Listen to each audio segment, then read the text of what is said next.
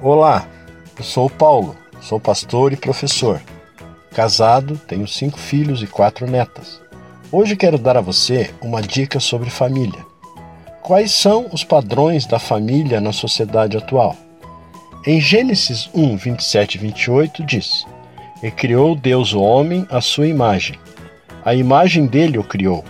Homem e mulher os criou.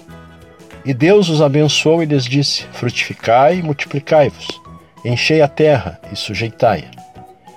Padrões foram quebrados a partir da Constituição Federal de 1988, que, em seu artigo 226, reconhece a pluralidade familiar a partir do momento que o modelo único formado pelo casamento foi substituído por diversas espécies familiares. Entretanto, com base no texto de Gênesis, vemos que a família cristã é a que se alinha com os princípios bíblicos, onde cada membro entende e cumpre seu papel dado por Deus. A família não foi projetada pelo homem, mas criada por Deus para benefício e administração humana. Os padrões de uma família cristã compreendem uma unidade básica, composta de um homem e uma mulher, e seus descendentes ou filhos adotivos um compromisso ordenado por Deus durante a vida dos seus membros, onde marido e esposa são responsáveis por preservá-la, independentemente das circunstâncias e atitudes culturais. Os membros familiares devem ter um verdadeiro relacionamento com Jesus Cristo, como seu Senhor e Salvador.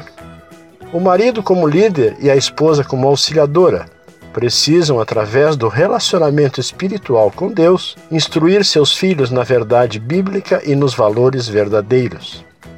Educar os filhos na disciplina e admoestação do Senhor, de acordo com o que nos diz Paulo em Efésios 6,4. Um casamento fundamentado na instrução bíblica relativa à sua constituição e práticas, que incluem educação, ensino e sexualidade, entre outras as crianças com dupla responsabilidade na família cristã, obedecendo e honrando seus pais e desta forma abençoados de acordo com as promessas divinas. Embora a palavra de Deus, através da Bíblia, contradiza opiniões e paradigmas culturais criados pela sociedade, os princípios bíblicos são soberanos para que um lar tenha amor e harmonia em tempos de contradições e desafios. Meu desejo é que sua família prospere na graça do Senhor Jesus e continue sendo abençoada grandemente. Obrigado. Até a próxima dica. Gente grande cuidando de gente pequena.